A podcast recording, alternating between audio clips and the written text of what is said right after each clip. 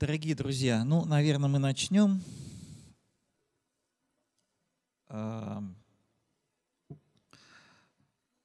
Два слова в начале. Меня зовут Борис Минаев. Я ведущий этого цикла программы о литературе, которая происходит здесь, в Зале Свободы, музея Бориса Ельцина. Вот не зря мы ждали, вот еще кто-то идет.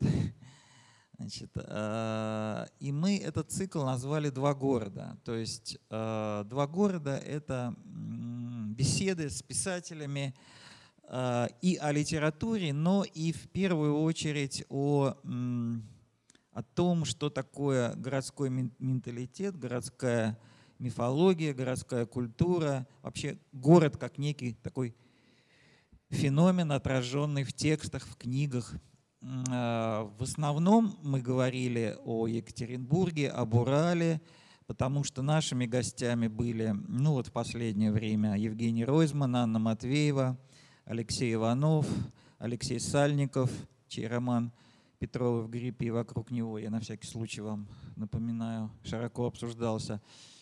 Э, здесь у нас были роман Сенчин и Ярослава Полинович. Ну, здесь были и писатели из Москвы, э, Александр Снегирев, Андрей Дмитриев, с которых началась наша программа. Здесь был писатель из Петербурга, писатель и общественный деятель Борис Вишневский.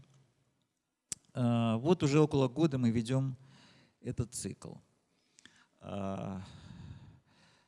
Значит, сегодня наш гость Ольга Славникова, я с огромным удовольствием вам ее представляю. Это прекрасный, на мой взгляд, замечательный писатель, э, современный.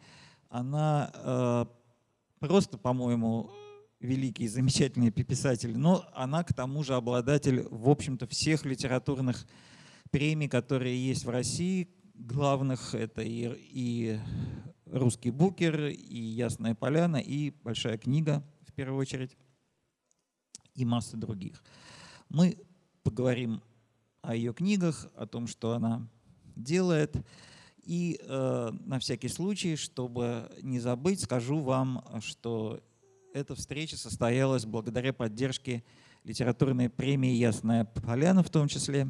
Ну и э, я очень благодарен Ольге, что она сегодня с нами.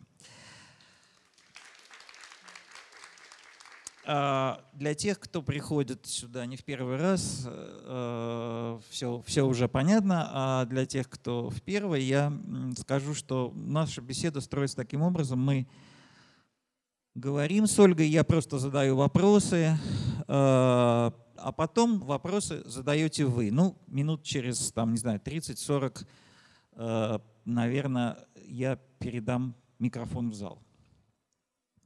Ну, это, конечно, зависит от того, насколько мы тут разговоримся. Ольга, ну, первый мой вопрос очень простой. Вы, собственно, родом из Екатеринбурга. Да, это так. И э, две трети жизни на сегодняшний момент прошли здесь, в Екатеринбурге. И э, я говорю, я лечу домой только тогда, когда самолет садится в аэропорту Кольцова. Летать приходится много. Э, бывать в очень разных местах, но все-таки мой родной город здесь, э, моя жизнь здесь, э, и домом я считаю Екатеринбург. А когда вы переехали в Москву? А в начале 2000-х. Там, знаете, как получилось? Закрылась газета, в которой я работала, «Книжный клуб». Я была главным редактором газеты «Книжный клуб». Это была газета Ассоциации книжной торговли. А, ну и э, оставшись без работы, я стала крутить головой, и тут же мне пришло приглашение поработать э, координатором премии «Дебют» в Москве. Ну, я, я это воспринимала, как, знаете, такой отхожий промысел. Съездил на заработки. Э, вот. Но премия э, довольно долго держалась, довольно много сделала. 15 лет я работала в ней. Ну, а сейчас я уже села там, вышла замуж. Но, тем не менее, Екатеринбург, повторяю, мой родной город. И когда я переехала в Москву, а, я а, каждое утро смотрела прогноз погоды в Екатеринбурге. Знаете, вот было такое ощущение присутствия. Вот так. Ольга, скажите, ну вы все-таки уже около 15 лет в Москве, если я все правильно, у меня с числами. А, а, вот появилось ли в ней какое-то свое место для вас или свои места? Можно ли в Москве почувствовать себя вам как бы дома, у себя дома? И, и вообще в чем разница самоощущения горожанина в Москве и, и в Екатеринбурге, если вы можете такое Вы знаете, ну сравнение? Разни... На самом деле разницы особой нет. То есть то, что говорят о московском темпе жизни, как все бегут, как все толкаются. Ну, вы знаете, вот, вот в Токио, да, толкаются. Там действительно утрамбовывают людей в вагоны подземки. А в, э, в Москве э, я очень люблю старый центр Москвы. А, я люблю э, библиотеки московские. Вот, наверное, вот центр силы – это для меня московские библиотеки. А, люблю люблю парк Коломенское. Э, это место, где мы с мужем гуляем, когда цветут яблони. Вот. Ну, да, Москва, Москва меня приняла. В Москве я действительно чувствую себя хорошо. Э, и как-то, ну, что называется, влилась, понимаете? Но разницы особой нет, правда. То есть по темпу жизни, по Э, интеллектуальному уровню, по внешнему виду людей. Вот э, было раньше, но сейчас нет. Угу. Ну, э, вы знаете, э, я хотел бы поговорить немного, исходя из того, что э, э, в, в романе 2017 или 2017 э, описан Екатеринбург как я теперь понимаю, поскольку я сюда довольно часто езжу, в связи с тем, что работаю в Ельцин-центре, я, читая этот текст, наконец понял, откуда это все, что это такое. Он описан довольно так открыто, хотя он не, не, не называется. И э, я бы хотел вот эту первую часть беседы посвятить э, городскому менталитету, что ли, или характеру этого города. Вот у вас там есть такая тема, когда герой и героиня романа, у них возникает бурный роман, такой неожиданный, и они назначают друг другу, естественно, свидание. И вот а, а у них такая странная игра, похожая на городской квест. Они прямо из атласа городского выбирают название там какой-то улицы, номер дома и едут именно туда. То есть получается, что они встречаются не в каких-то там излюбленных там для горожан местах, там парках, скверах, площадях, там, ну, как-то раз они там, там, там есть такая тема, что они сначала встречались около оперного театра, но потом вот возникает такая партизанщина как бы. Вот от чего это? Они просто скрываются от всех? Или все-таки в вашем представлении этот город, он такой, как каменные джунгли, э, он изначально неуютный, не предназначенный для любви и свиданий? Нет, не так. Не так, конечно. А, дело в том, что эти два героя, они э, не верят в реальность своих чувств. Вот в чем проблема. И они всякий раз испытывают судьбу. То есть почему вот эта карта? А, потому что всякий раз назначается одно и только одно свидание. У них нет никаких контактов. А, и если они не встретятся а, в назначенное время, в назначенном месте, они друг друга просто не найдут. И да, они гадают по городу. То есть они э, не знают, что их встретит в той точке, которую они назначили. А там может быть все, что угодно. А, и бандитская разборка, э, и э, какие-то, ну, скажем, неприветливые хозяева частных домов, мало ли что. То есть вот эта партизанщина, да, это, это гадание по городу. То есть они всякий раз задают городу вопрос, правда ли то, что с нами происходит? Действительно ли мы друг друга любим? А, и каждый раз получают ответ «да», а потом получают ответ «нет». Ну вот это удивительная история с гаданием по городу, потому что город как бы становится не какой-то, так сказать, абстрактный, ну или не абстрактный, а привычный для нас величиной, ну просто некий такой вот ландшафт, да, урбанистический, а это некие мистические знаки или некое, э, ну вот именно как бы заглядывание через город, через городской ландшафт в какие-то потусторонние вещи. И мне очень как кажется, что эта тема вообще для вас, э, по крайней мере в этом тексте, очень важна. Ну вот вы там, например, этот роман же вышел э, в шестом году, по-моему, да? Э, вы там описываете снос телебашни, что меня, конечно, тоже очень удивило и заинтересовало, потому что, ну, во-первых, вы это предсказали, во-вторых, вы описываете эту телебашню, которая у вас там ласково называется Поганка, как некий э, это... важнейший городской символ. А в чем, а в чем эта символика? Ну, во-первых, Поганка — это топоним, это не я выдумала, а она так и называлась. А, понимаете, в чем, что, э, что там важно? Когда башню снесли, при определенной погоде, при определенном а, освещении а, она осталась, ее видно. Понимаете, она осталась как призрак, она, она никуда не исчезла. И я, может быть, думала о том, что все разрушаемое разрушаемо не до конца. Понимаете, э, город э, имеет много прозрачных слоев, понимаете?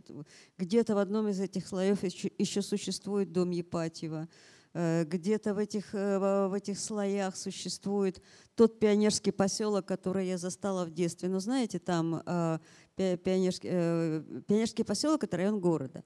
Вот, вот с этими дикими сиренями, со старыми бараками, с какими-то безумными стройками, э, где э, ну, строй, стройка, знаете как, вот ее начали и, и остановили, и вот одновременно строится и разрушается. И вот мы там, э, пацаны, пацанки, бегали по, ну, матери наши, конечно, страшно боялись, но вот я помню это все.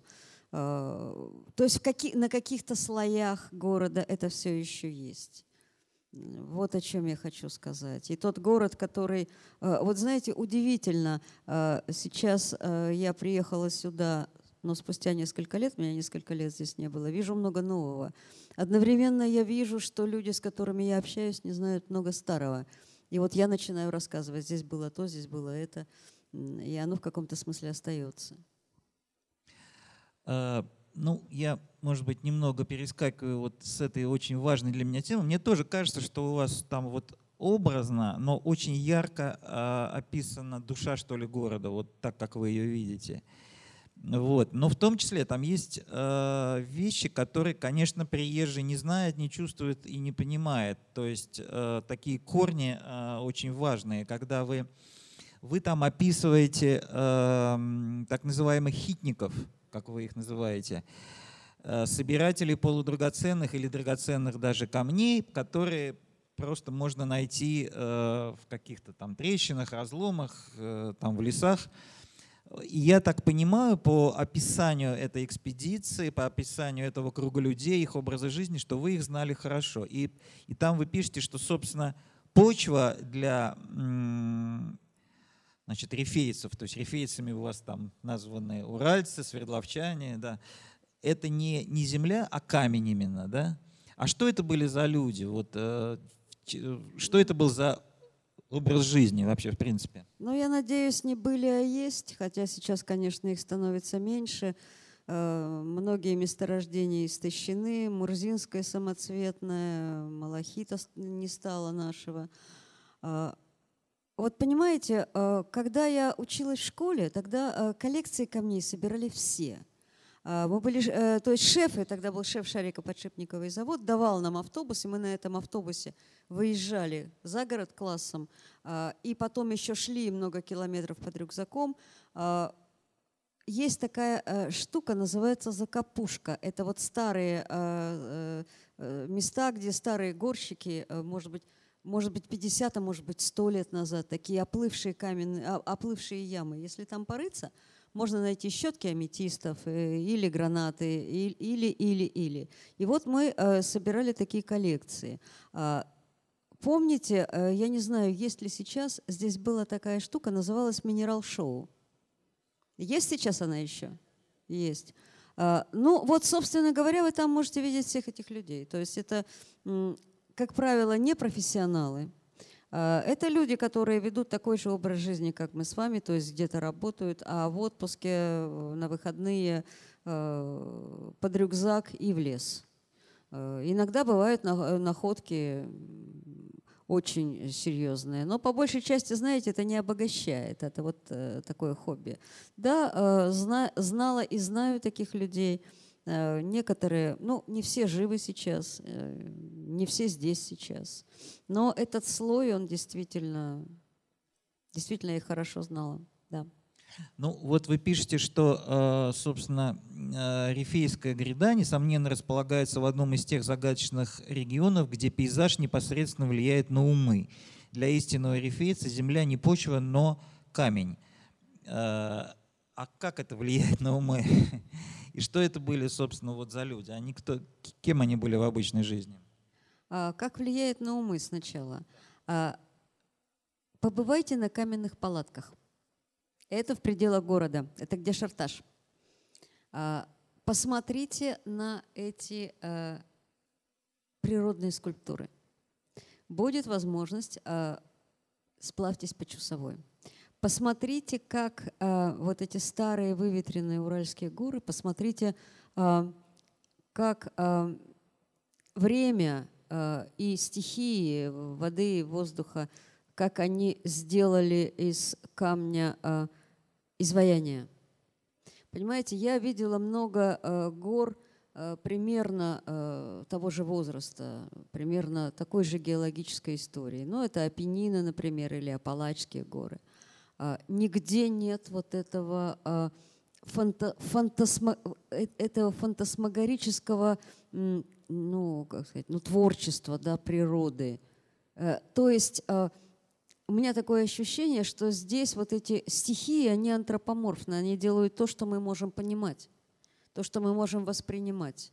А, и там, где стихия художник, а, там вот и человек всегда немного художник, всегда немного мистик, всегда немного всегда, э, всегда, не, всегда в контакте с этим пейзажем, понимаете? Вот, поэтому, э, ну и, собственно, сам город Екатеринбург. Может быть, э, вот эти фантастические купеческие особняки на плотинке вам много чего скажут. Вот этот зеленый сохранился, да? Он... Да-да-да фантастическое смешение стилей. То есть это такой, такой, это такой винегрет. И в то же время, вот понимаете, из несоединимого создается гармония. Вот таков наш город. Угу. Ну, э, я еще хотел понять в связи с этим Э, собирательством а, камней. Это ведь всегда связано с какими-то легендами, мифами, тайнами. Ведь город был э, закрытый, оборонный, там каждый второй или каждый третий какое-то отношение имел к этой там, к секретности, к промышленности. А, а при этом а, те же самые люди, вот они а, в конце 80-х вдруг получился такой э, взрыв альтернативной культуры. Это были так называемые, э, это были, во-первых, уральские фантасты, да, то есть здесь это было огромное увлечение. Это были художники-концептуалисты, это были, даже если не брать э, культуру, это были контактеры, вот вы мне рассказали, то есть люди, которые изучали аномальные явления. Как это все э, в них совмещалось? Ну, э, понимаете, э, даже если город был закрыт для въезда иностранцев, он был беспримерно открыт для, ну, для умов, что ли. То есть что происходило? Оборонка, она же космос. А тот, кто работает на космос, больше, чем это обычно бывает, думает о будущем. Соответственно, а, какие-то модели будущего а, охотно воспринимаются из фантастики, либо они а, строятся самостоятельно. Вот все эти контактерские истории, аномальные зоны. То есть это было не совсем суеверие, это была надежда. Это была надежда на, на на то, что нам внезапно откроется э, пространство существенно большее, чем э, мы до сих пор знаем. Э, и действительно, вот город был закрытый, тем не менее очень устремленный вверх, очень образованный.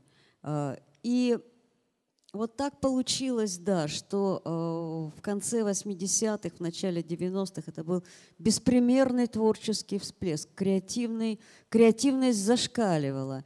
Э, я помню, как э, делался, может быть, кто-то знает, э, экспериментальный номер Урала, помните?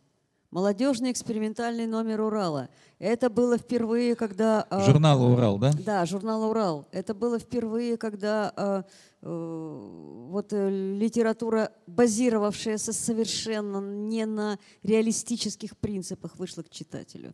И э, этот номер его рвали из рук в руки. Им можно было, я не знаю, поблагодарить врача за прием, там еще что-то. Это была валюта, понимаете. А потом был журнал в журнале «Текст». Э, регулярно, раз в три номера, такая толстая тетрадь Урала посвящала, э, была отдана вот как раз тем же писателям-хулиганам, э, была отдана под авангард. Э, ну, можно много говорить о Свердловском роке, о свердловских художниках-концептуалистах. То есть это был безумный взрыв креативности. И вы знаете, вот вы предложили мне сравнить Екатеринбург с Москвой, а я бы, я бы сравнила Екатеринбург скорее с Нью-Йорком. А, когда я а, стала там бывать, а, меня поразило, а почему же я так хорошо себя чувствую в этом городе? Почему, откуда вдруг вот это узнавание, как будто я там жила раньше? И вы знаете, я потом поняла, что Нью-Йорк – это, по сути, идеальный Екатеринбург, таким, каким мог бы стать Екатеринбург, если бы ну, скажем, наша история не выделывала таких э, разрушительных зигзагов. А что общего? Ну, во-первых, э, в теле, э, в теле э, самого Нью-Йорка, в зданиях, железа больше, металла больше, чем, э, чем это в среднем бывает. То есть он весь, э, понимаете, он весь вот на этой арматуре железной. Во-вторых, вот эта зашкаливающая креативность, когда э, полно, джаз, полно клубов, полно э, ну, сам, сам, самых разных э, событий. Даже просто, вот знаете, там старая ветка метро надземная, и ее оформили как арт-объект. То есть буквально что угодно можно оформить как арт-объект. Собственно говоря, что было и здесь. Понимаете? Если бы нас 90-е не придавили к земле, если бы не, э, не стали, э, ну, если бы мы не были вынуждены становиться челноками, торговцами, ну, кем угодно, да, очень может быть, что вот эта культурная уральская революция, она бы дала э, гораздо более впечатляющие плоды. Ну, э, чуть-чуть с вами э, поспорю, ну, просто для того, чтобы как-то развить вашу мысль. Может быть, э, некая свобода 90-х и, или там конца 80-х и позволила этой, этой креативности раскрыться. Э, ведь она вся дремала как бы внутри и, и вдруг вышла наружу, в том числе и благодаря этим изменениям. С одной стороны, так. А с другой стороны, вы понимаете, э, вот я э, помню историю журнала «Урал». Сначала журнал «Урал» э, поднял подписку до 100 тысяч. В это время «Новый мир», у «Нового мира» была подписка, по-моему, полтора миллиона. Во многом, да, во многом за счет возвращенной литературы. Но и интерес был к литературе, ко всему новому, неподцензурному, очень высокий. А потом журнал «Урал» э, сбросил подписку до двух тысяч. Почему? А не стало у людей денег на эту подписку. Просто-напросто.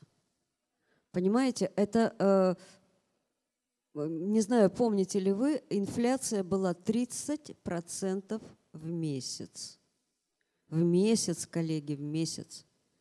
Э, и вот так вот мы жили – и в условиях такого э, выживания, конечно, э, сохранить вот этот вот напор, сохранить этот факел но, видимо, не получилось. Э, дело ведь даже не в том, насколько самоотвержен художник, а дело в том, насколько готова его воспринять аудитория. Насколько э, есть у людей свобод, то есть свободное место в сознании для литературы, музыки и всего остального. Ну вот так получилось, хотя, хотя вы знаете, если бы сейчас действительно попытаться работать с авангардом, то есть сейчас же книжный рынок, что, что произошло? А, книжный рынок требует, а, а, книжный рынок обращен не к читателям, он обращен к покупателям. Это принципиальная разница.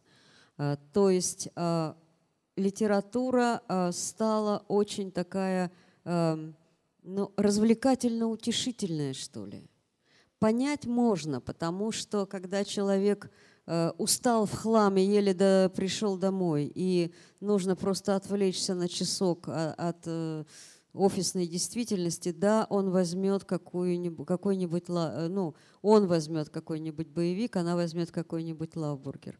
Это понятно. Но э, понимаете, какая штука? Э, издатели, издатели, они же не только отвечают на запросы покупателя, они их во многом формируют. А, и, собственно говоря, мы сейчас пришли а, к тому, что ну, весьма, скажем так, то, что называется middle литературой, сейчас нам выдается за достижение высокой литературы. Почему? Потому что читатель, э, утешаясь, развлекаясь, одновременно чувствует, у него возникает приятное чувство, что он пополняет свое образование. Поэтому а, а, высокая, сложная, жесткая, а, авангардная литература, она, собственно говоря, читателей потеряла. В рынок не вписалась, рынок ее выдавил. Но если сделать э, нерыночный э, рывок – то, может быть, место, бы, место этому было бы как раз вот здесь. А, может быть, здесь это прижилось бы и расцвело. Ну да, то есть получается, что такой идеальный э, Екатеринбург в смысле культуры и литературы – это столица авангарда. Но мы уже перебежали э, в литературную часть нашей беседы. А у меня по плану все-таки еще может быть один вопрос или там два о, об о характере города, о характере Екатеринбурга, о некой его о некоем его менталитете или мифологии. Вот у вас там, э, опять же, в 2017 герой переезжает из Средней Азии вместе с родителями, и, здесь осваивается уже будучи таким трудным подростком. И, и вот я даже выписал себе эту фразу, однако подросток Крылов уже сообразил, чтобы сделаться истинным рифийцем, надо рисковать много и бессмысленно. Ну и дальше вы описываете там целый ряд его поступков. Рисковать много и бессмысленно – это свойство уральского характера или свойство там екатеринбургских людей, по детей? Крайней, по крайней мере, это то, что я видела вокруг себя. А, понимаете, а, вот это, этот риск на самом деле только кажется бессмысленным. А, потому что, а, ну, и герой моей книги, и люди, с которыми я зналась, понимаете, всякий риск – это вопрос, это вопрос туда. Это попытка схватить Бога за бороду. В каком-то смысле, а, ну, то есть, если нельзя вступить в контакт с тем, что нами управляет, попробую-ка я это что-то спровоцировать. И риск – это, собственно говоря, провокация – то есть э, для того, чтобы э, понять, есть ли Бог, надо, ну, например, залезть на скалу с отрицательным углом и понять, останешься ты в живых или не останешься. Или на телебашню. Ну, или на телебашню. А вы сами там были? Бывало. А что вы там делали? Стояла, дрожала чуть-чуть, знаете, так боком, боком, боком, боком э, подходила, смотрела. Вот. Э, ну, конечно, я страшно завидовала бейсерам, которые прыгали оттуда, но меня, меня не пустили, мне, мне не дали. Да, очень интересно. Ну, то есть получается, что вы просто вот таким образом э, осмыслили некую такую черту, ну вот э, и, ее же можно и так, и так, да, вот это, значит, рисковость или там стремление показать свою готовность к, к, к, к риску. Под ней есть некое глубинное, значит, некое начало, которое вы определяете как диалог там с высшей силой, да? Ну да, попытка спровоцировать, попытка добиться ответа, а, э, чтобы там перестали отмалчиваться. Ольга, ну, вы знаете, я, конечно, в восторге от неких ваших вот этих формул э, вот этого уральского мира. Одна из них вот тоже меня прямо э, заставила как-то вот оцепенеть слегка и задуматься. Вот когда там вообще тема вот этих камней, прозрачных камней, она очень важна для романа, для героя.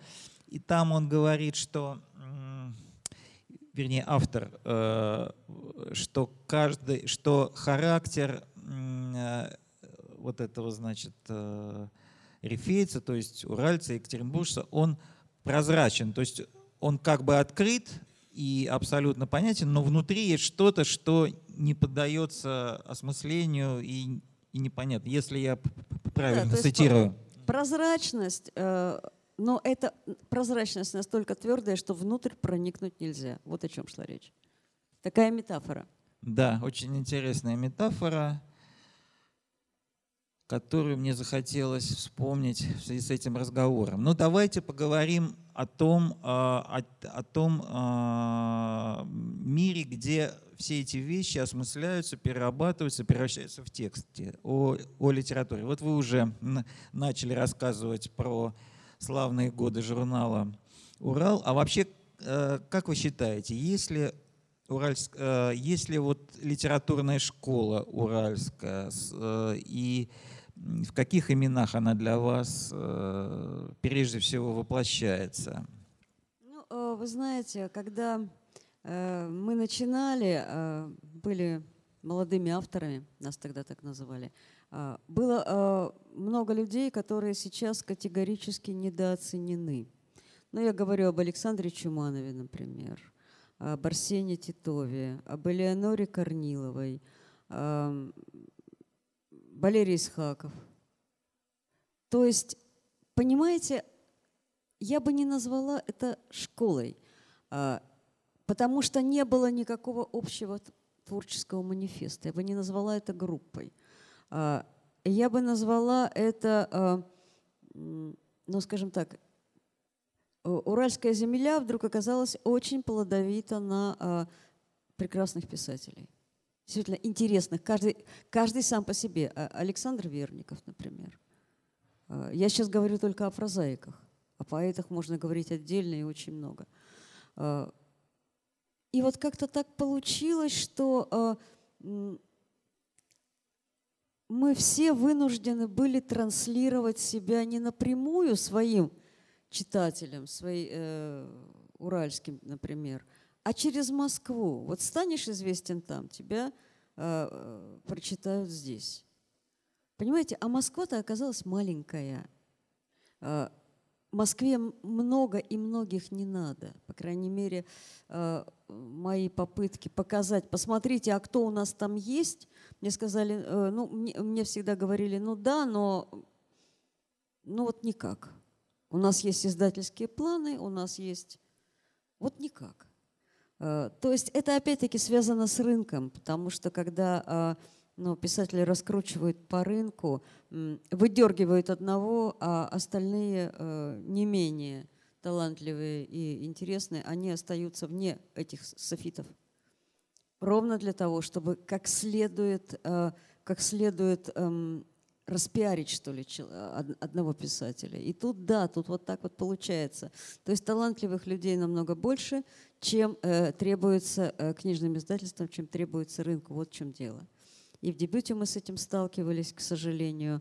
Да, а. расскажите, пожалуйста, вы ведь долгое время были, ну, как бы художественным руководителем премии «Дебют», которая открыла массу новых имен, массу писателей. Мне в связи с этим, знаете, какой вопрос к вам?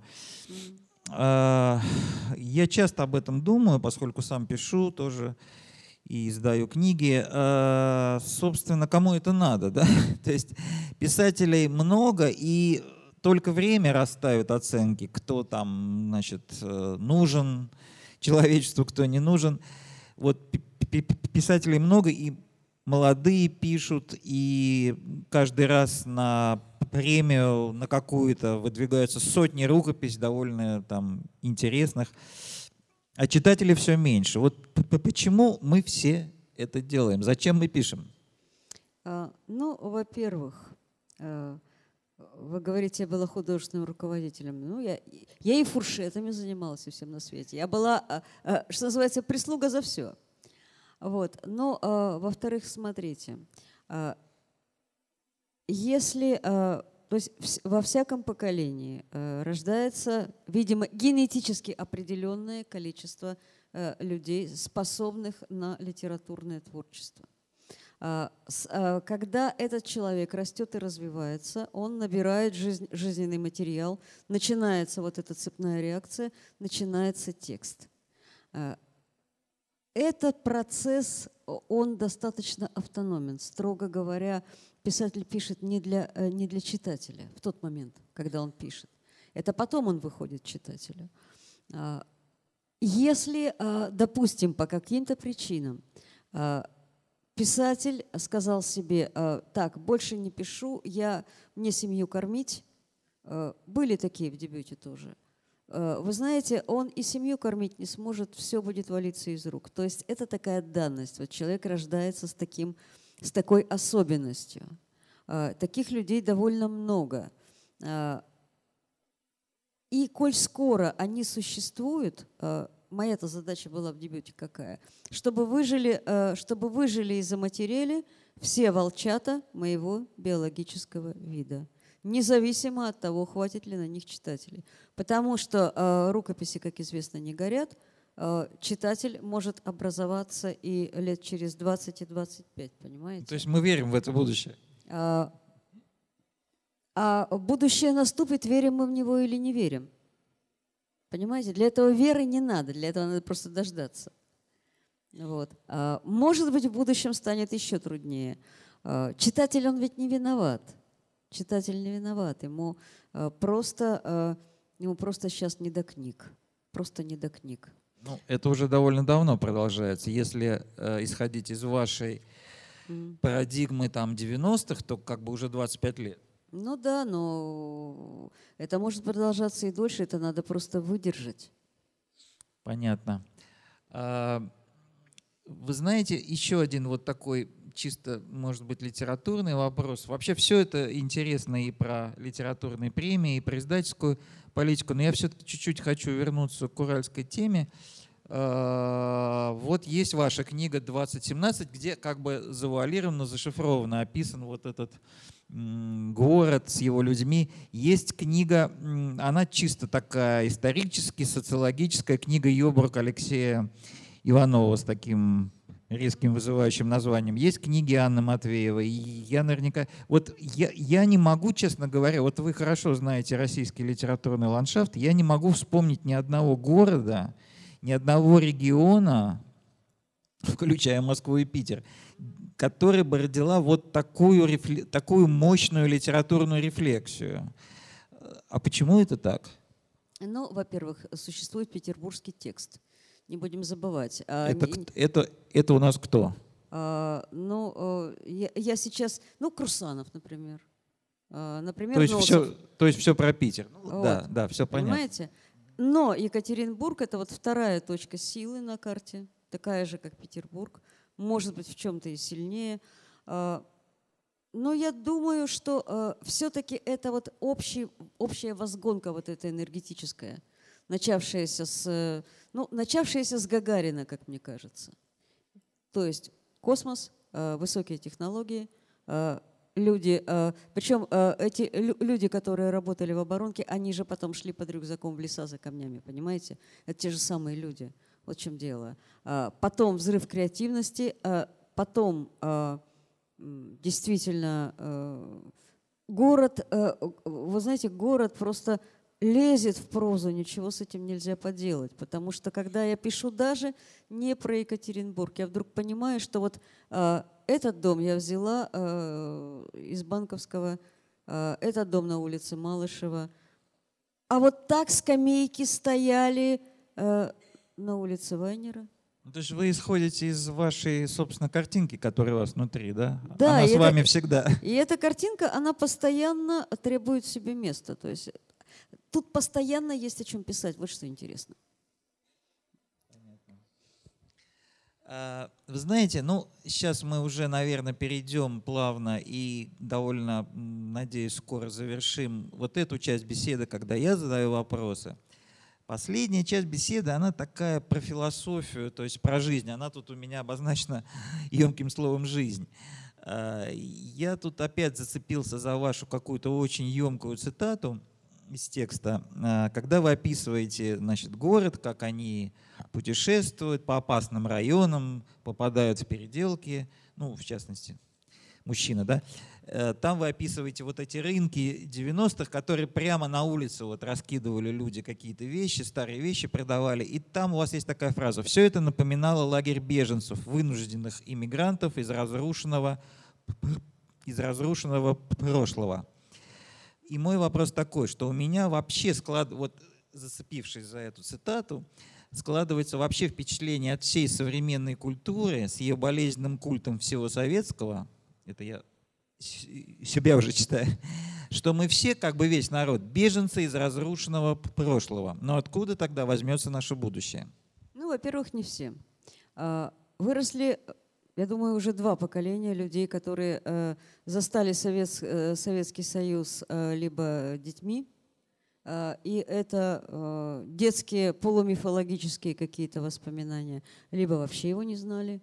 Э, и э, я думаю, что нас, знавших, помнивших, уже едва, едва ли половина, понимаете, э, помни, помнивших на самом деле – Э, поэтому вот будущее, э, э, вот, вот они сделают то будущее, в которое мы вплываем.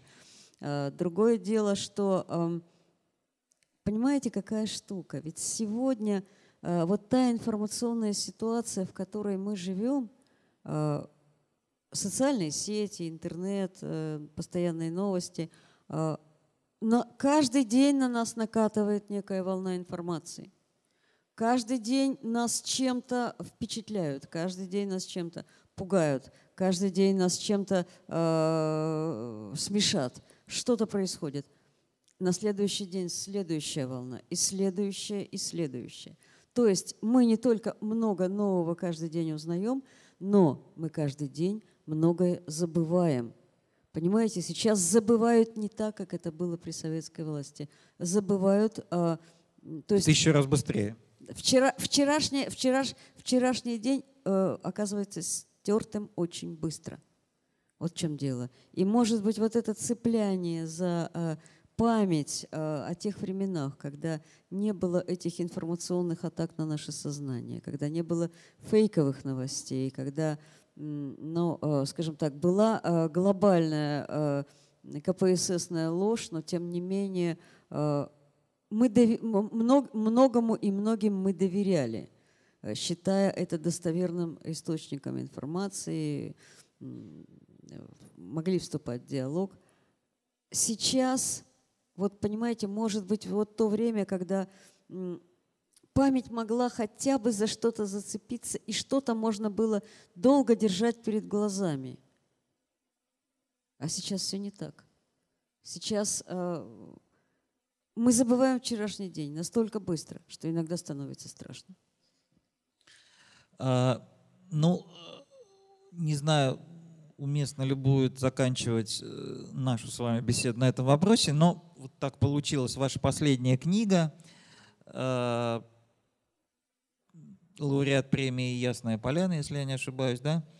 А, она посвящена человеку, как сейчас принято говорить, с ограниченными возможностями. То есть у него нет ног, и там целая история с этим связана. Вообще эта тема, мне кажется, для вас важная. То есть э, человек, который, ну, в общем, либо парализован, либо как-то еще, он э, не, не такой, как все.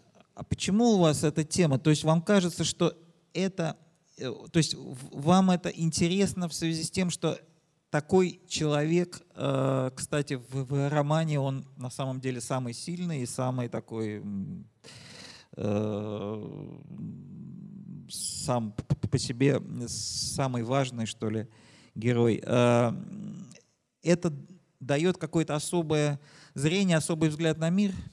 Ну, во-первых, это особое испытание. Это, то есть герой раскрывается тогда, когда его э, автор подводит к некоему пределу, э, пределу э, испытания, пределу потери, пределу горя, пределу и так далее. И инвалидность, особенно для спортсмена, для легкоатлета, для прыгуна, это как раз такой предел. Как и что дальше? Как дальше жить, как как понимать свою жизнь, как понимать то, что с тобой произошло.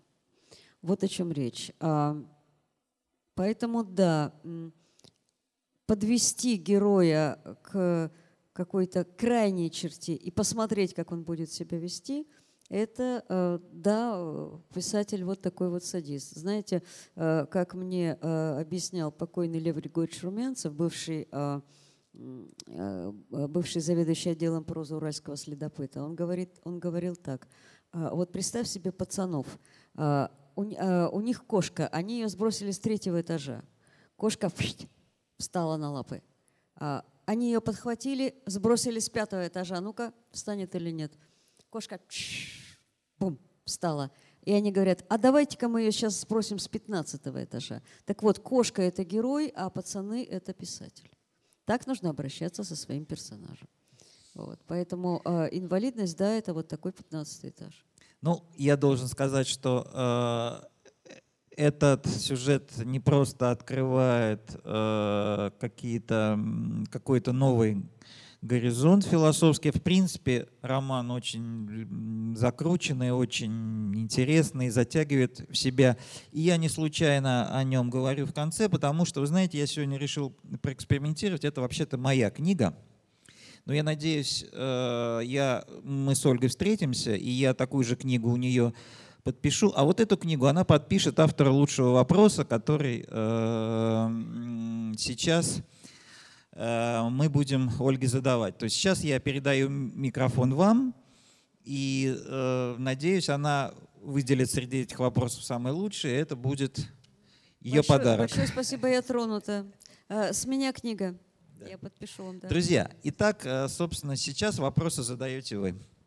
Поднимайте руку, я буду подходить с микрофоном.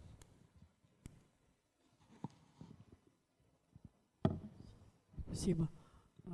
Меня зовут Наталья Филипповна. Меня зовут Наталья Филипповна. Здравствуйте. Угу. Здравствуйте. Я очень рада вас видеть, как нашу землячку. И вопрос у меня простой. Сейчас очень, сейчас очень э, часто говорят постмодернизм, постмодернизм. Теперь стали говорить постправда. Угу. А кроме того, приезжают нам профессора из Москвы, из высшей школы экономики, и они поголовно все говорят, менталитета нет. Так вопрос мой такой, а как у нас постменталитет? С вас как, с писателя? Ну, э, во-первых, постмодернизм э, и постправда – это немножко разные штуки. Пост – это такая вот модная э, приставка, которая позволяет как-то маркировать явление. Да? Э, постменталитет что значит менталитета нет? Конечно, он есть. Я здесь не согласна с вашими профессорами, понимаете? А, а, извините, извините. Москва большая. А, они, а, они не мои, это точно. А, понимаете, какая штука? Разумеется, менталитет есть. Вот другое дело, что как раз вот эти самые... Фейковые, фейковые новости, постправда, когда, заметьте, нет принципиальной разницы между тем, соответствует сообщение действительности или не соответствует. Разница только в том, соответствует она интересам чьим-то, либо не соответствует. Так вот, э, постменталитет, видимо, наступит тогда, э, когда и нам станет все равно. Когда мы будем думать, а, неважно, правда это или нет, а важно, нравится нам это или нет. Если э, некое сообщение соответствует той картине мира, которую мы выстроили у себя, и мы ее радостно принимаем – то тогда э, э, и, и, не, не, даже, даже не, не интересуясь, принципиально не интересуясь, правда это или нет, вот тогда будет постменталитет, понимаете? Вот это будет страшно.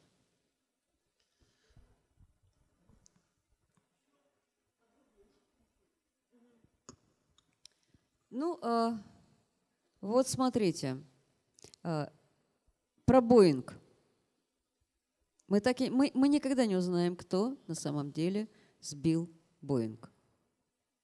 А, но а, существуют данные одни и данные другие.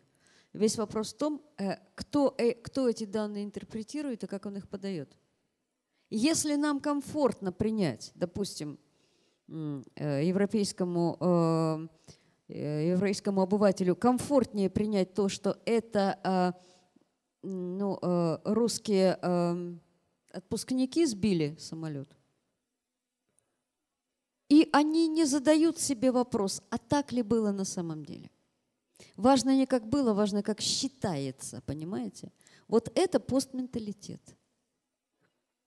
Э, некое э, выстраивание некой непротиворечивой картины мира, которая мне комфортна. Насколько это соответствует действительности – неизвестно. Ну, давайте остановимся на этой формуле э, загадочной, э, загадочного, загадочного термина постменталитет, который я тоже слышу первый раз, и перейдем к следующим вопросам.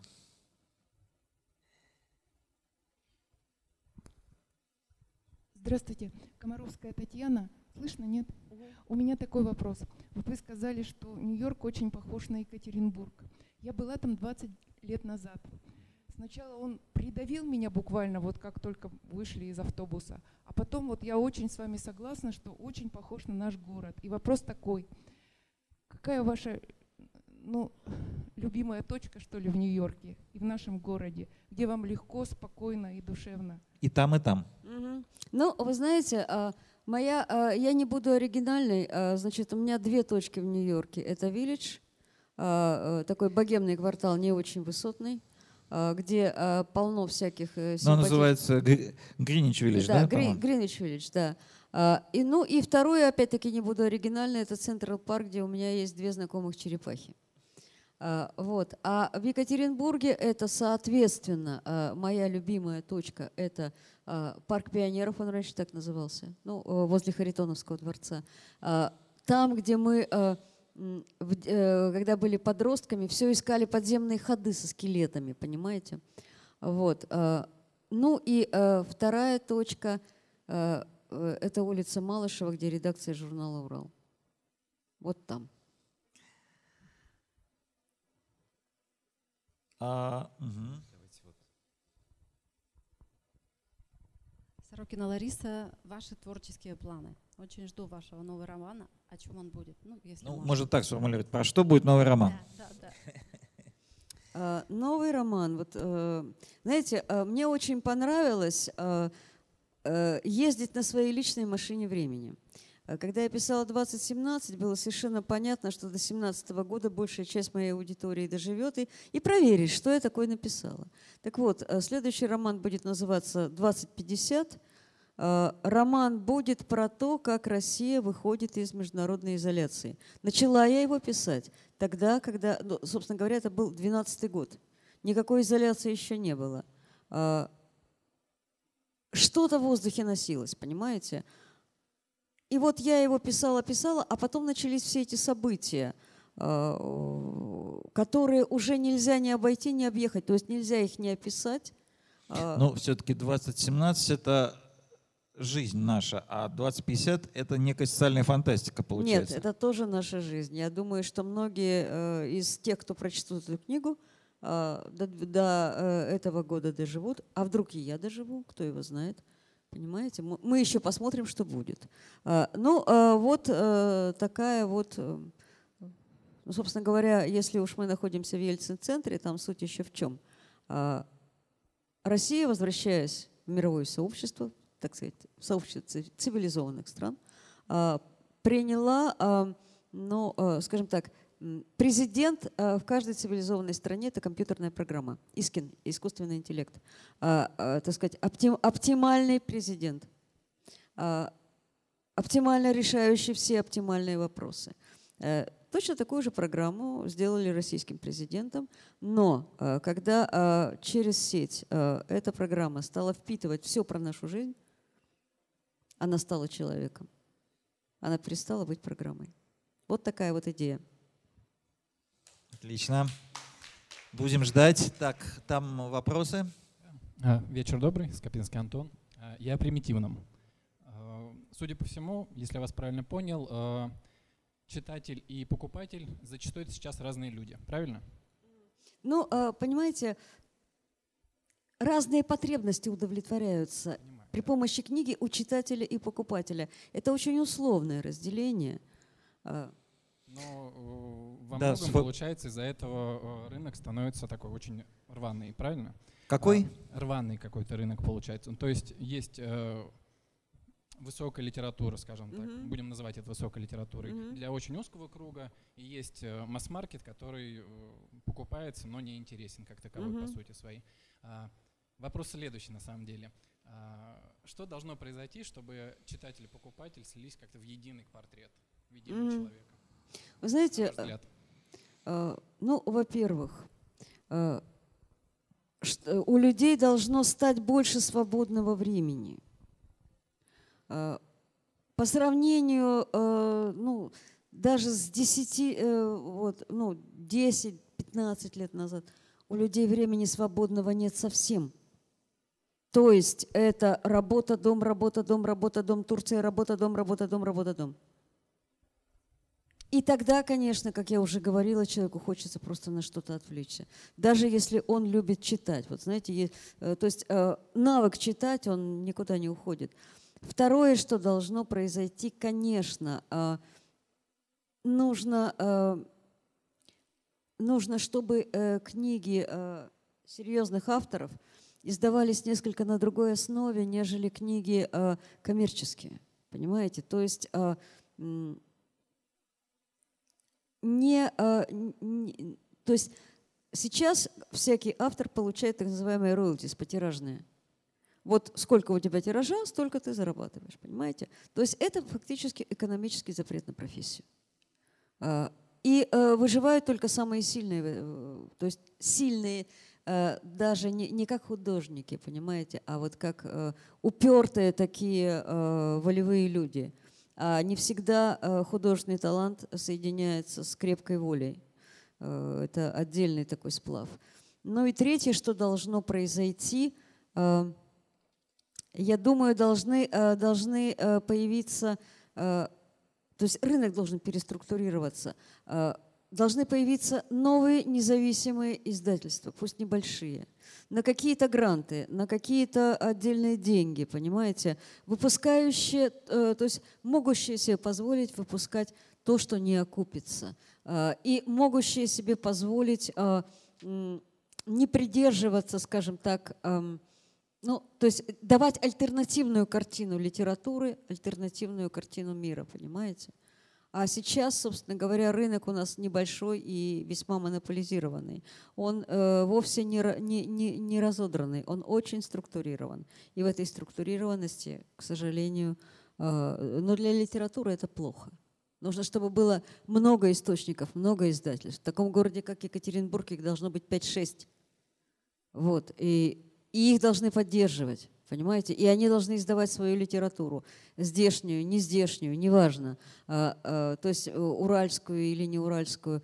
А, Какие-то должны быть возможности дистрибуции.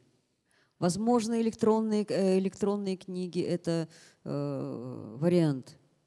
Но рынок должен стать гораздо... То есть на рынке должно появиться много новых игроков. Так, друзья, у нас еще есть время побороться за приз. Добрый вечер. Елена Литвинова. А, Есть такая триада. фатальная, случайная и свобода воли. Вот что это для вас? Еще раз, э, Фаталь- такая... Фатальная, случайная и свобода воли. Что это для вас? Я поняла. То есть э, вы хотите э, спросить, насколько мы на самом деле свободны, когда принимаем свои решения? Нет? Ну тогда я не поняла вопроса. Фатальная, случайная и Фаталь- свобода да. воли. Случайная и свобода воли. То есть, э, То есть, что э, для вас является свободой Нет, воли? что для Нет? вас является вот именно эта триада? Э, Ну, во-первых, об этой триаде я в первый раз слышу.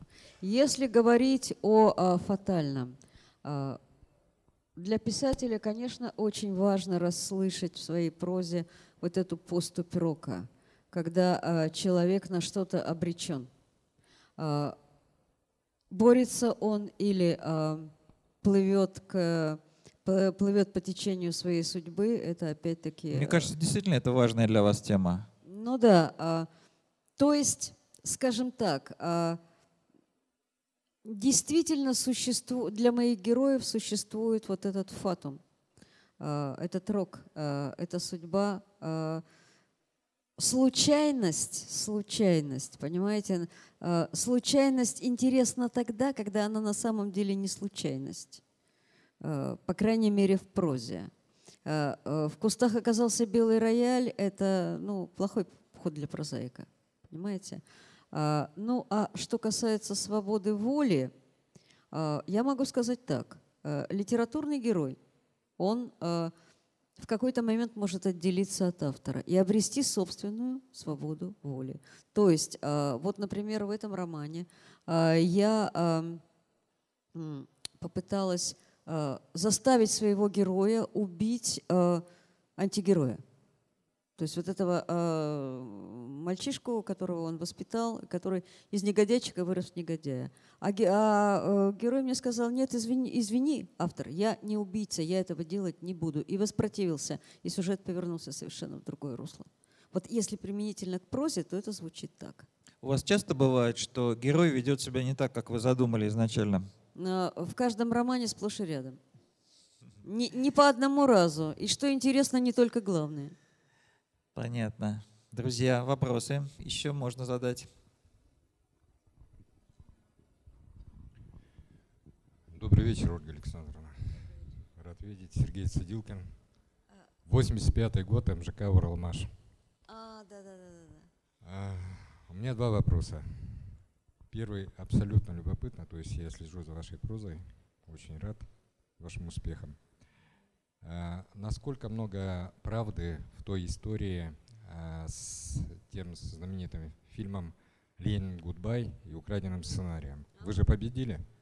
Ну, вы знаете, нет. Знаете почему? А насколько не победили? Ну, давайте А. напомним тем, кто не знает, может быть, что в романе 2017 есть сюжет, который ну, очень близко воспроизведен нет, в это немецком фильме «Гуд- Э, Гуд- Роман, Гудбай». роман бессмертный. Э, ро- Роман Роман Бессмертный. простите, Да, да. М, Просто я Мгм. а, оговорился в, не- в немецком фильме «Гудбай, Ленин», и вы э, как бы с ними... удобный вопрос, э, нет? Как Ну, бы вполне. Да, я слушаю тогда. Мгм. Значит, ситуация была такая, друзья.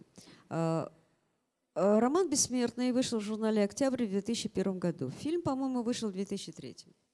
А, Когда журнал вышел, мой литературный агент распространял синопсисы по разным издательствам. Собственно говоря, таким образом сюжет, видимо, был инфильтрован туда.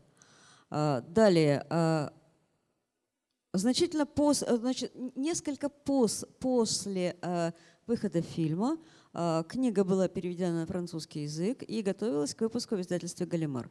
Издательство «Галимар», понимая, что многие читатели воспримут роман как взятый у немцев, основной сюжет, они мне предложили сделать э, э, предисловие, в котором я рассказываю вот эту историю. Да? Э, Я уже не помню, чем тогда кончилось дело. По-моему, я отказалась. По-моему, тогда предисловие писала моя переводчица, ну, потому что это было просто оскорбительно. Понимаете, какая штука? Доказывалось мое, так сказать, мой приоритет очень легко. Плохо дока- то есть доказывалось заимствование. Вот, вот с этим были юридические проблемы. То есть э, они, если бы фильм цитировал мои идеологии, если бы фильм э, э, ну, э, какой, использовал непосредственно фрагменты текста, тогда да. А э, то, что они взяли идею повернули ее э, по гендерной оси, это не основание для иска. Вот в чем проблема. Поэтому э, ну, все разошлись, э, остались при своих. Э, в результате меня, когда меня печатала уже вся Европа, переводила, Германия довольно долго игнорировала мои книги, и вот только буквально два года назад вышел э, 2017 и ну, несколько рассказов, сейчас, видимо, еще книга выйдет. А на каких языках ваши книжки вышли в Европе? И где? Так, а, значит, э, французский, э, итальянский, испанский, э, английский в Англии, а, шведский, ну и практически на всех славянских языках. Почему я так говорю? Потому что э, я попала в программу «100 лучших славянских романов». А, Это когда по 10 романов от каждой славянской страны и переводят на все языки. Такая была программа. Ну, собственно говоря, там сербский, польский, болгарский. Ну, мы Все, поняли, что да. есть. Очень Это здорово. Европа. Ну, есть еще Азия. А второй вопрос ваш? Второй вопрос. Ольга Александровна, я совершенно четко помню, то есть и это отразилось во многих произведениях, что у вас э, и в той прозе, которую 33 года назад, вот я недавно поднимал по истории МЖК материала, э, в газете ЗТМ, которая издавалась... Помню, помню, ЗТМ. -ка. Стоп, стоп, стоп. 200 их. Она была не еженедельная, а многотиражка. 200 номеров в год. В первый год МЖК, 85 год, там было 22 статьи. Из них половина ваших, как э, председателя пресс-центра МЖК. И в каждой статье, то есть там был сюжет человек, вы показывали проблему через человека. Она идет сейчас у вас и в романах, и везде. Вот то, что э, будущие ваши творческие планы, я имею в виду на 50 лет вперед, скажите, э, в этом плане ведь много постмодернизма пишется и вперед э, утопии и так далее, и так далее. Я не сравниваю с Уоррелом. Из всех тех вещей, вот для меня очень сильная вещь, это Хайр- э, роман Роберта Хайрлайна «Нам живущим», написанный в 1939 году, а изданный, собственно, спустя только его смерти. Когда он заглядывает на сто лет вперед и смотрит на Америку из кризиса, совсем на другую Америку, не та, которую мы имеем сейчас. Как вы видите у нашу Россию там через 50 лет? А, Ну, э, это не через 50, а, собственно говоря, через 30 с копейками. А, Вот. Несколько архаичную, а, несколько, ну, э, не особо богатую, тем не менее а, единую, то есть не, не разодранную на клочки. А, немножко, знаете, так по-деревенски душевную, чуть, то есть э, э, не, э, то есть вот та, э, м, та катастрофа, которую пережи- пережила Россия, она э, не ожесточила людей, а, э, собственно говоря, там очень многое держалось на взаимопомощи. В подъезде, в квартале, там еще где-то. И вот, э, вот, вот эти связи горизонтальные, вот они стали очень значимы для людей. Вот о чем речь там. М? Ну, я надеюсь, что да, надеюсь, что да. Понимаете, А, написать, что все плохо, ума не надо. А Екатеринбург в этой России будущего какой? Вы знаете, у меня а, некий а, город, ка- похожий одновременно и на Екатеринбург, и на Москву, и на э, Петербург. А, Вы знаете, темный по вечерам, м, с тусклым электричеством, а, со многими пустующими квартирами, потому что люди, ну, э, умерли многие, да, а, и э, с большой, э, ну, с большим ощущением ценности э, тех, кто живет с тобой в соседнем подъезде или на этой же площадке. То есть ценность выживших. Как-то, да, такая оптимистическая трагедия получается. Давайте еще вопросы. Лариса Волкова. Я вот про недавний роман хочу спросить. Вот э, вы сказали из негодяйчика негодяй э, получился, да, но у меня такое впечатление, что у вас симпатия к этому герою вот прочитывается концу, к середине этого романа. И я, имя у него такое Евгений ни разу не названо полностью, его всегда называют э, кратко. Вы его называете, да, кратким именем. Но мне кажется, тут даже можно сказать, что предпринимательские способности против инфантильности вот э, в этом. Вы сами не чувствовали к нему вот каких-то симпатий? Ну, вы знаете, нельзя написать героя, э, если в него не вживаешься. А вживаешься и начинаешь симпатизировать. Э, Понимаете, картонный негодяй в, прозе не, в прозу не идет. Э, Конечно, э, и есть и жалость к этому персонажу, э, и э, даже некоторое любование вот этой его ловкостью, этой его э, живучестью, что ли, понимаете, везучестью. Если герой отрицательный, это не значит, что автор его не любит. Автор любит всех. Но э, не получится герой живым, если не отдаешь ему частицу себя. Вот так. А, Есть ли еще вопросы? Нет, лучше, лучше все-таки в микрофон, потому что не слышно многим. Ни- Ничего не слышно тут, да. Вы знаете, когда я прочитала ваш роман, который только вышел, вы для меня ну, стали на какое-то время самым любимым писателем. Скажу почему. Как вы относитесь к Павлу Петровичу Бажову? Ну, э, скажем так, он был э, очень даровит. И язык бажовских сказов великолепен. Э, Мне кажется, э, я не очень большой знаток творчества Бажова. Э, Я не очень понимаю, почему он так мало написал. В чем дело. Что его держало. Спасибо, это дальше я перехожу. У меня было полное ощущение, что ваш 2017 навеян хозяйкой Медной горы. Потому что для меня Катя – это как раз прообраз. И вот это не сказка, а сказ. У Бажова же не сказки, а сказы, то есть соединение с реальностью вымысла. И в вашей этой книге настолько этот образ был переплетен с этой хозяйкой, она такая же и неприступная, и в то же время она все время затягивающая и манящая, что в то время просто я работала в кино, и было огромное, было огромное желание м, взять как бы за основу нашего будущего фильма ваш роман, но там возникли Ну, конечно, с официальной передачей авторских прав имеется в виду. да, да, да, да, да, естественно, мы с этим столкнулись. То есть я подумала, что в какой-то степени у вас был роман навеян Павлом Петровичем Бажовым, поэтому я и спросила, как Так вы к нему это? относились. Как вы к нему относитесь? Нет, уже было сказано, что Ну, вы знаете, Бажов, а, собственно говоря, что-то он написал, что-то он придумал. А, разумеется, что-то он черпал непосредственно из фольклора. А, Уральская горная мифология, она существовала до Бажова, будет существовать после Бажова и после меня тоже. А какие источники-то этой мифологии, кроме Бажова, для вас? А, ну, например, э, э, такой персонаж, как черный альпинист.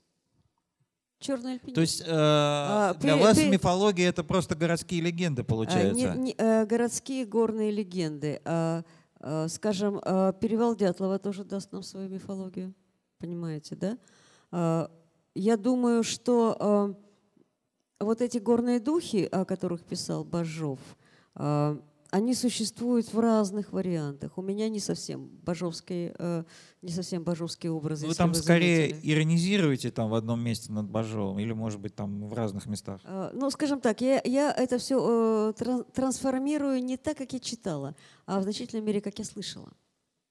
Понимаете? То есть, да, существует вот эта, вот, вот эта уральская горная мифология.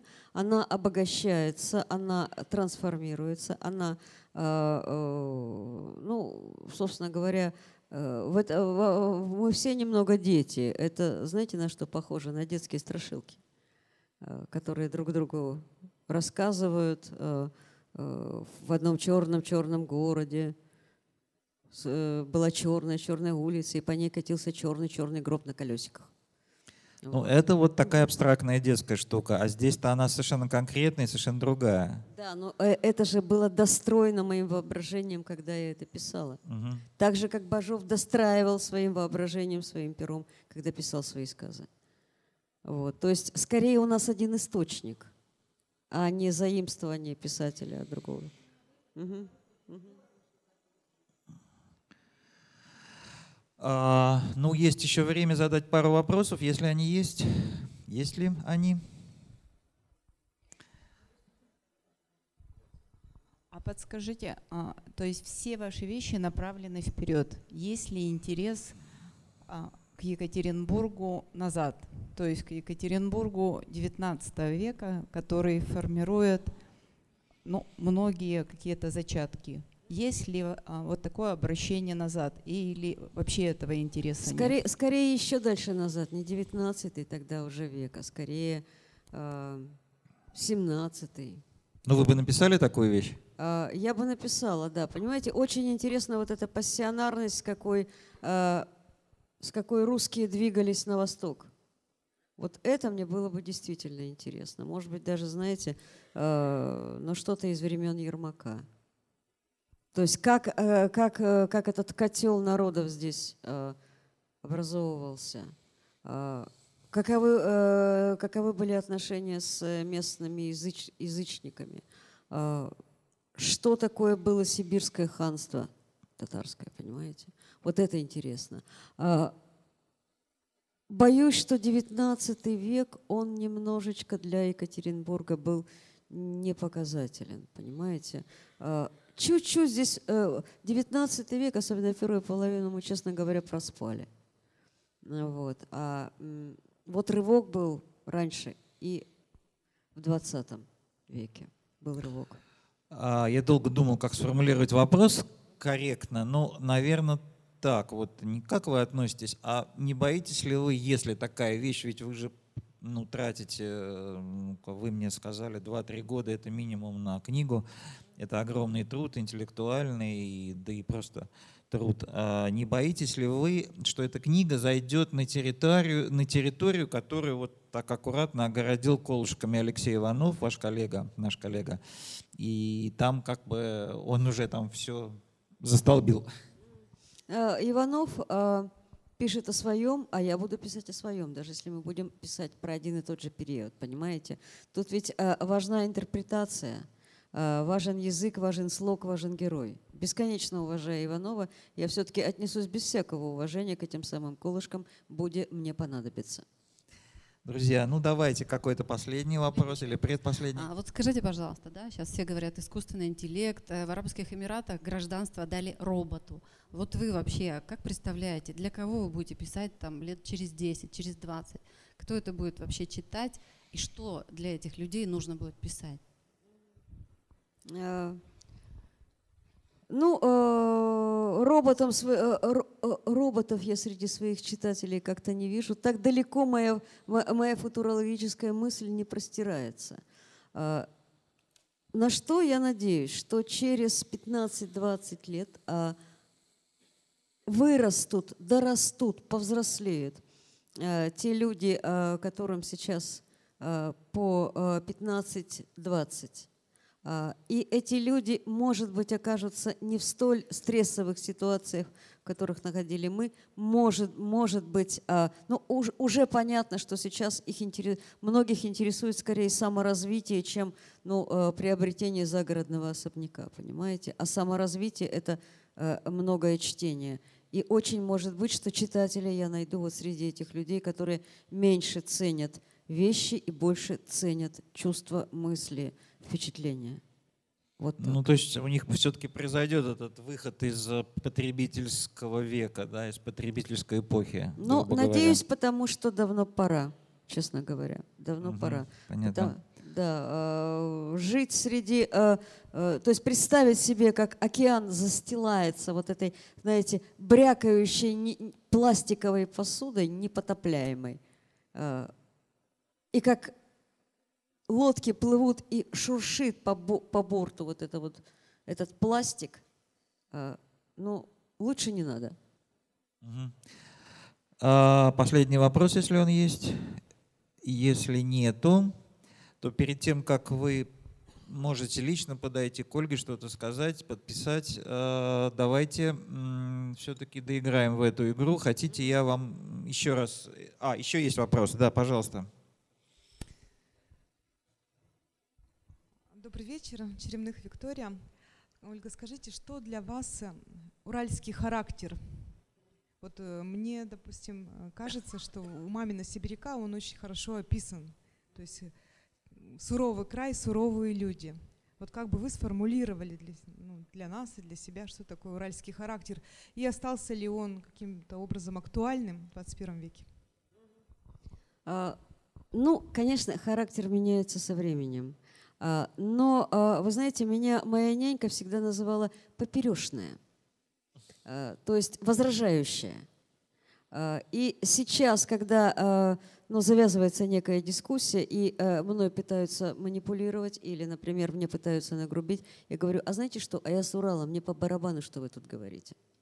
Вот, вот это умение противостоять, это, э, ну, скажем так, сметь стоять на своем, вот это и есть уральский характер при любых раскладах. Друзья, подводим черту. Мгм. Ну, хотите, перечислю все вопросы? Или вы так... э, А, вы знаете, у меня уже есть победитель. Давайте. А, а, меня очень тронул вопрос про э, и любимые места Екатеринбурге и Нью-Йорке. Отлично. А, у меня просто воспоминания а, сразу всколыхнулись, и вам присуждается эта книжка. Да, прекрасно. Друзья, спасибо вам за вопросы. Спасибо за встречу. А победитель подходит за автографом и за книгой. Конечно. э, Ну и те, кто принес книги с собой, тоже могут, естественно, прийти на автограф.